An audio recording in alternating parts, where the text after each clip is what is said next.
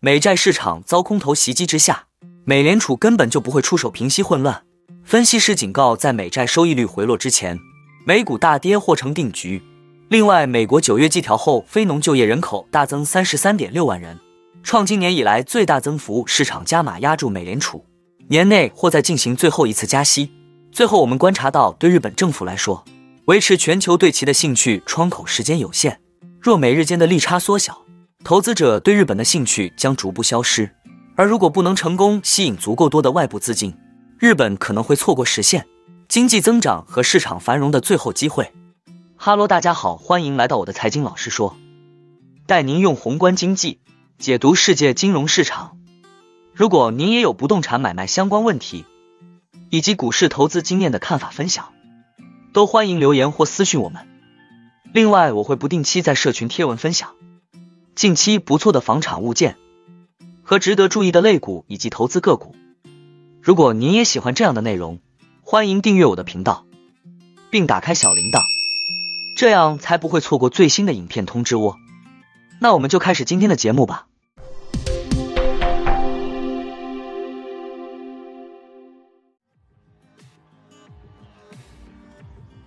本周美国国债遭遇令人窒息的抛售，长债收益率更是升至一六年高位，并打压美股。巴克莱分析师表示，这种打压还远未看到缓解的迹象。研究机构全球主席在一份题为“打压将继续”的报告中表示。在美股状况恶化到一定程度之前，投资者不会大量购买债券，从而将使债券收益率下降。他认为美联储不会介入，以平息目前债券市场的混乱局面。他说，美联储停止量化紧缩努力的可能性很小，重启量化宽松的可能性就更小了。美联储之前的 QE 将美债收益率保持在低位，帮助推动了股市和其他风险资产进入牛市。美联储能够帮助缓解高企美国国债收益率的。第二个方法是大幅加息，让市场相信衰退即将来临，并使其争相购买长期债券，但这也极不可能。尽管美联储暗示可能会进一步加息以抑制通胀，但预计其紧缩周期仍将很快结束。报告称，疲弱的经济数据也不会拉低美国国债收益率。巴克莱分析师实际上认为经济可能会重新加速。最近，他们将第三季度的 GDP 增长预期调整为百分之四，高于第二季度的百分之二点四。因此，根据 Roger 第二世的说法，在我们看到收益率下降之前，股市必须有所下跌。他表示，今年以来美股的涨幅仍非常可观，但美债的抛售规模太过惊人。从估值的角度来看，可以说美股比一个月前更贵。虽然年底通常是市场表现强劲的一个季度，但目前股市似乎定价过高。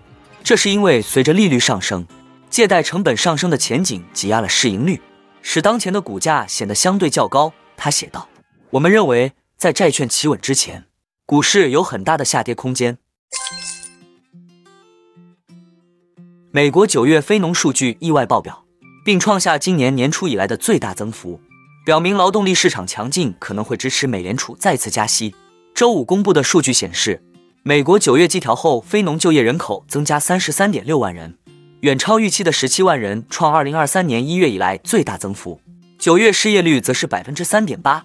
略高于预期的百分之三点七，与上月持平。数据公布后，现货黄金短线下挫九美元，随后收复全部跌幅，报一千八百二十三点七三美元每盎司。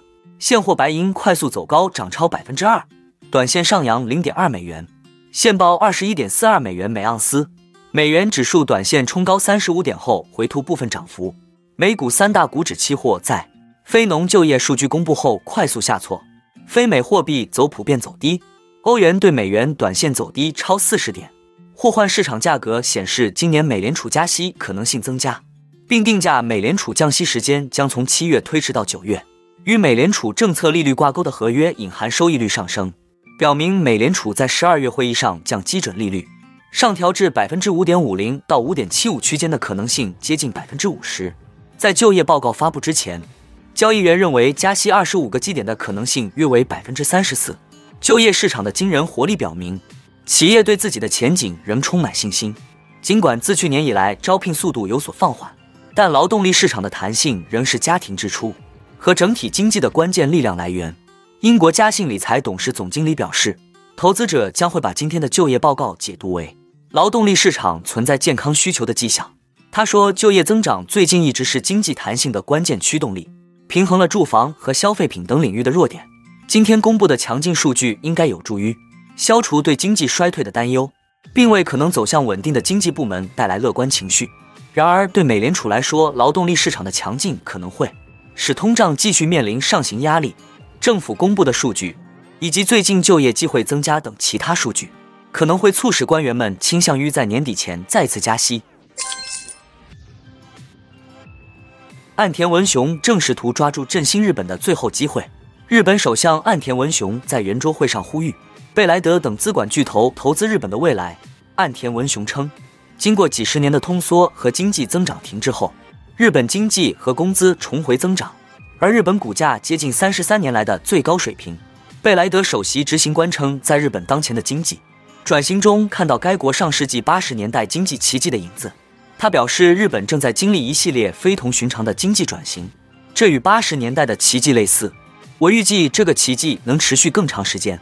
岸田文雄告诉与会者。日本将毫不犹豫地继续实施新资本主义执行计划，为新日本开辟道路。他希望日本两千一百万亿日元的居民储蓄能更多的用于投资，从而提高企业价值，进而，在良性循环中为居民带来收益。他说：“我们希望你们对日本的未来进行新的投资。国内外人民已经感受到日本转型成为国际金融中心的决心，但资深的日本投资者警告称，对于日本政府来说，维持全球对该国的兴趣的窗口是有限的。”日本当前正受益于外部因素，如全球通货膨胀以及日本和美国之间庞大的利差。随着美欧加息周期接近尾声，这意味着如果日本和美国之间的利差缩小，日元可能从明年开始走强。这对于进入日本的外国投资者来说显得不那么划算。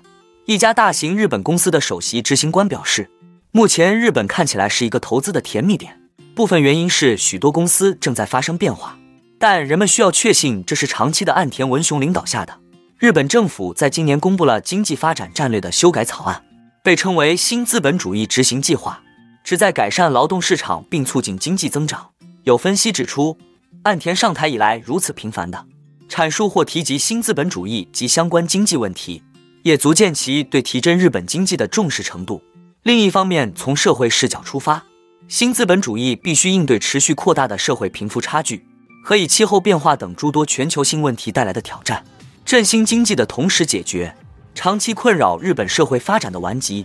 岸田说：“我们的经济有机会进入三十年来首次的新的金发姑娘阶段，我们一定不能错过这个机会。”那我们今天的节目就先分享到这里。你也喜欢用宏观经济看全球投资的机会吗？如果你也喜欢这样的内容，记得帮我点赞以及订阅分享。YouTube 的大数据就会再推荐类似的影片给你哦。那我们下一支影片见了，拜拜。